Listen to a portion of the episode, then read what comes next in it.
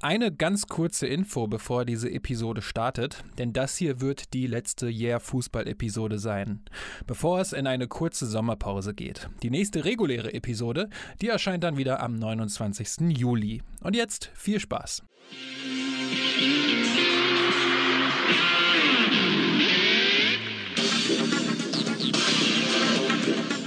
Wenn in den 90er Jahren die Sendung Ran auf Sat 1 lief, dann war das auch immer ein Stück große Show abseits des Fußballplatzes. Was machen die Spielerfrauen auf der Tribüne? Welcher Fußballer ist bei den Frauen besonders beliebt? Und welcher Trainer hat den schönsten Ballonseide-Trainingsanzug? Es war eine ganz besondere Fußballzeit und noch besonderer wurde es, wenn das Flutlicht anging und die Stimme von Werner Hansch ertönte. Deshalb nur mit Sutter und Zarate. Und das ist Schub. Teufel nochmal war das ein Knaller. Der wäre wohl auch für den guten Andi Köpke zu stark gewesen. Am Montag muss er besser treffen, der Marco Schupp. Bei dieser Dame den Ringfinger. Hochzeit ist angesagt im Hause Schupp. Denn dann stand in der Regel immer wieder Live-Run an. Ein Abendspiel der Bundesliga live im Free TV und diese Spiele hatten häufig ganz besondere Momente geliefert und einen dieser Momente gab es am Samstag, den 18. September 1999 im Frankfurter Waldstadion. Ein verrücktes Spiel. Und das hier ist die Geschichte davon. Yeah Fußball, der Podcast mit Daniel Kultau.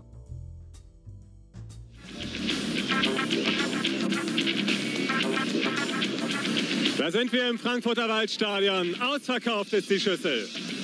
Die Partie Eintracht Frankfurt gegen Bayern München hat immer was Besonderes und zieht heute Abend 58.000 Menschen in ihren Bann.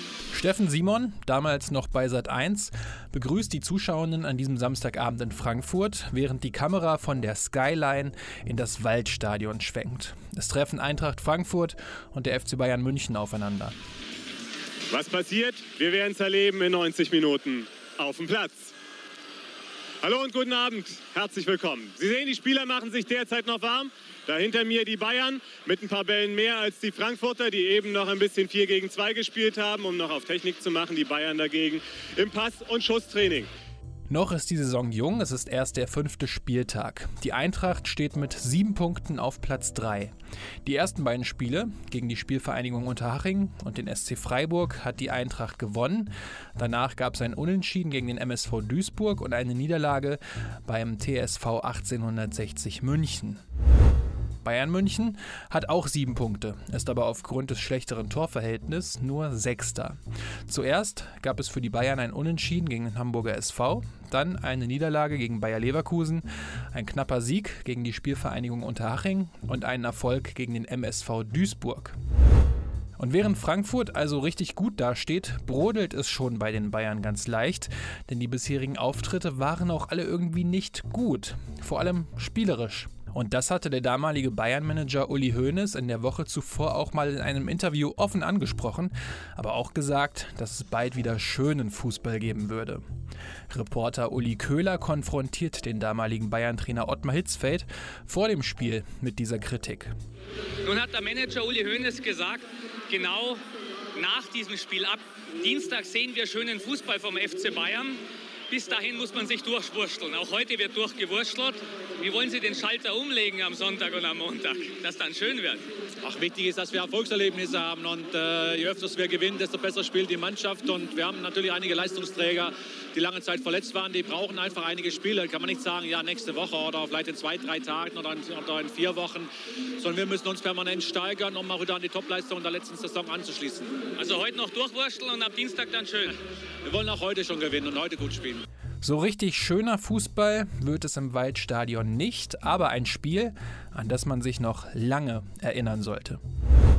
Eintracht Frankfurt startet mit Oka Nikolov, Uwe Bündewald, Olaf Jansen, Alexander Kutschera, Thorsten Kracht, Alexander Schur, Rolf Christel Guilmian, Horst Held, Bashiru Salou und Jan Age Fjordtoft. Bayern München hat einige Ausfälle und läuft mit Oliver Kahn, Thomas Linke, Samuel Kufur, Thomas Strunz, Hassan Salihamidzic, Bicente Lizarazu, Thorsten Fink, Stefan Effenberg, Michael Wiesinger, Carsten Janker und Giovanni Elber auf.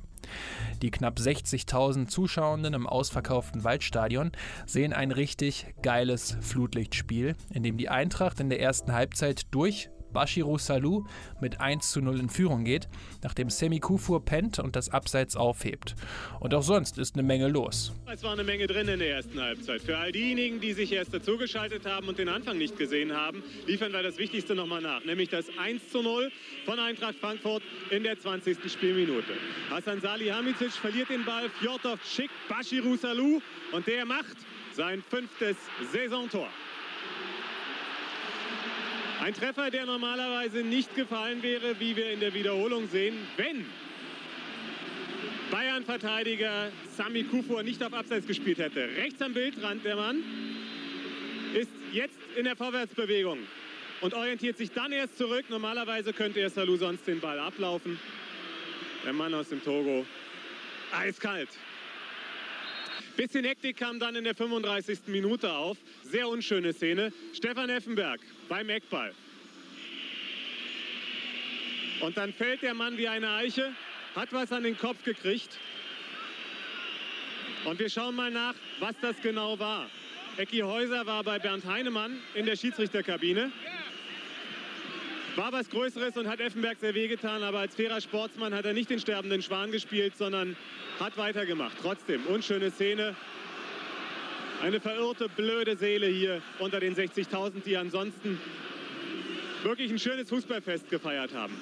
Schauen wir mal nach in der Kabine von Bert Heinemann, was das gewesen ist. Höre gerade, entfällt. Es sah zumindest von hier so aus wie eine Trillerpfeife. Es war übrigens eine Trillerpfeife, doch es war auch eine Randgeschichte. Denn die ganz große Geschichte des Spiels, die sollte jetzt in der zweiten Halbzeit folgen.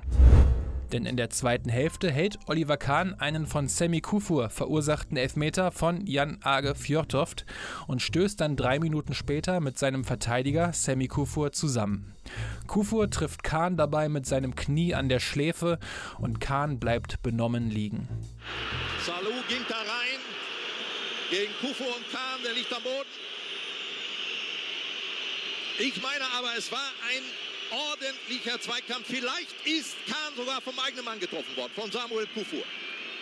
Oliver Kahn, mein Gott, der ist gerade erst wieder gesund.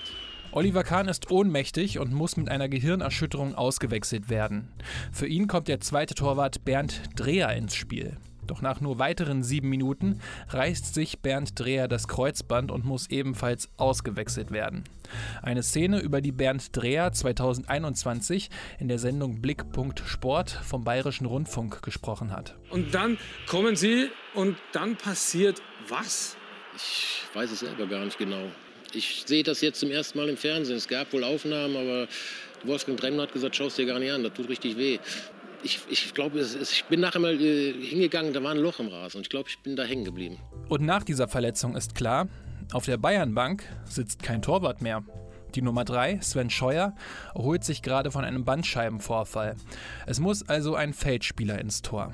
Ottmar Hitzfeld überlegt, ruft alle Spieler zu sich und es soll Stefan Effenberg sein. Ottmar Hitzfeld sagte später gegenüber dem Spiegel, dann hätte ich Stefan Effenberg gefragt. Der ist ein großer Spieler und hat große Hände.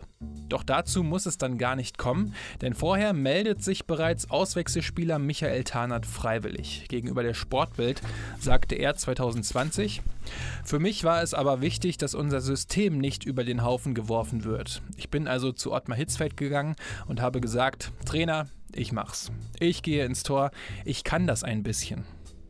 Also schnappt sich Tarnert das Trikot und die Handschuhe vom verletzten Bernd Dreher und stellt sich für die restlichen 26 Minuten ins Tor. Zwei Schüsse gehen in dieser Zeit auf das Tor von Tarnat. Einen fängt er locker ab, den anderen kratzt er wie eine Katze von der Linie, auch wenn der Schiedsrichter Bernd Heinemann in der Szene zuvor schon auf Abseits entschieden hatte. Und als wenn das nicht schon genug Drama gewesen wäre, schießen Giovanni Elber und der große Pechvogel des Spiels, Semi Kufur. Die beiden Tore zum 2:1 Auswärtssieg des FC Bayern, der damit das Spiel gedreht hat. Und einen Tag später sagt Michael Tarnert dann über seine Parade: Ja, das war eine schöne, schöne Sache. Das war wie die Katze, wie damals wie der Sepp Meier, bin ich da hochgehechtet nochmal und habe den Ball rausgepflückt. In dem eben angesprochenen Sportbild-Interview sagte Tarnert rückblickend: Ich habe bis zur D-Jugend parallel Torwart gespielt. Wenn wir mit Freunden gebolzt haben, stand ich immer im Tor. Mein Vorbild war als Kind Toni Schumacher. Als Profi des KSC habe ich nach dem Training mit Klaus Reitmeier oft Extraschichten geschoben, in denen wir uns beim Schießen und als Torwart abgewechselt haben. Ähnlich war es bei Bayern. Auch da habe ich immer mal wieder die Handschuhe im Training zum Spaß übergezogen und mir von Olli Kahn ein wenig was abgeschaut. Sein Mitspieler Thomas Linke konnte das nur bestätigen. Er sagte gegenüber dem Spiegel, im Training hält er Weltklasse.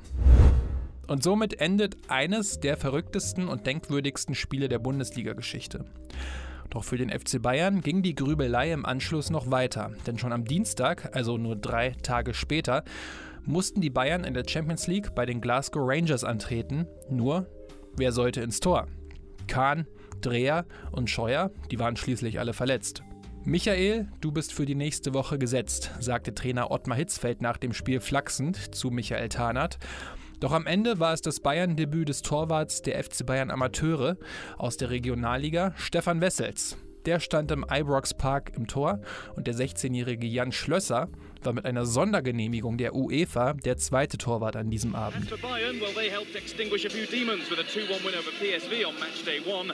Since when they have lost the services of all three regular goalkeepers.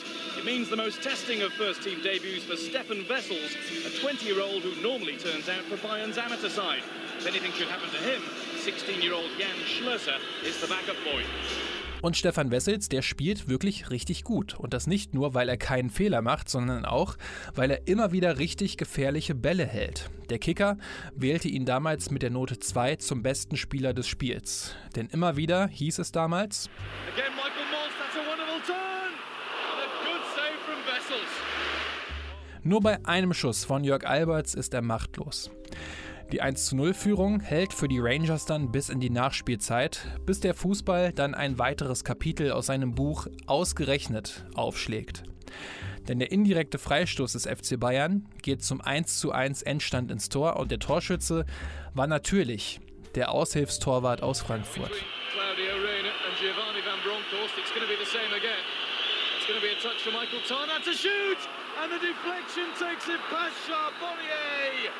And Michael Tarnat to shoot. And the deflection takes it past Charbonnier. And Michael Tarnat has grabbed a Bayern Munich equaliser. Nothing the goalkeeper could do about that. Am Wochenende darauf stand Oliver Kahn übrigens wieder in der Startelf und Stefan Wessels saß als Ersatz auf der Bank. Für beide Mannschaften, sowohl für Eintracht Frankfurt als auch für Bayern München, hatte die Saison noch besondere Geschichten parat. So schaffte die Eintracht am letzten Spieltag gegen den SSV Ulm den Klassenerhalt. Gimien und da ist Salou. Bashiru Salou 1-0, 24. Minute. Leandro, was für ein Ding. Heinen am Boden und Van der Haar. Ausgleich. Elfmeter. Horst Held in der 90. Minute. Drin. 2 zu 1, das war's. Frankfurt bleibt in der Bundesliga. Und die Bayern, die holten sich am letzten Spieltag die deutsche Meisterschaft. Ballack. Doch dieses eine Spiel Ein verrücktes Spiel. vom 18. September 1999 im Frankfurter Waldstadion bleibt wohl für immer in Erinnerung.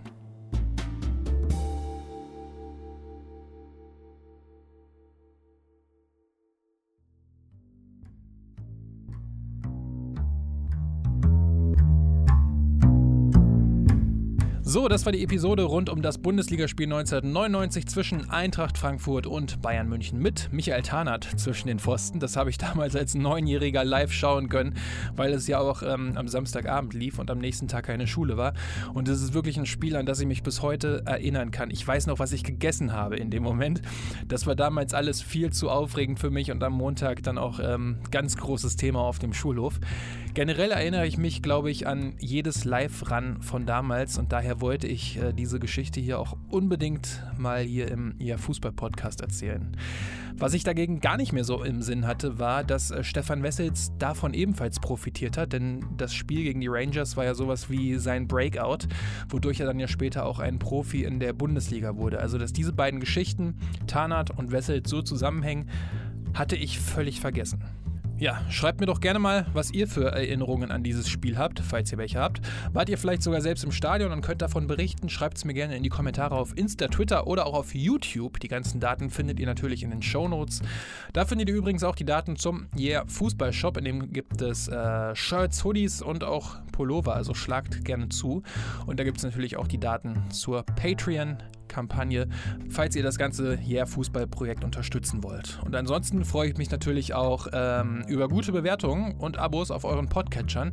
Das würde Yeah Fußball wirklich weiter nach vorne bringen. Also, vielen lieben Dank fürs Zuhören, macht es gut und bis zur nächsten Episode, dann nach der kleinen Sommerpause.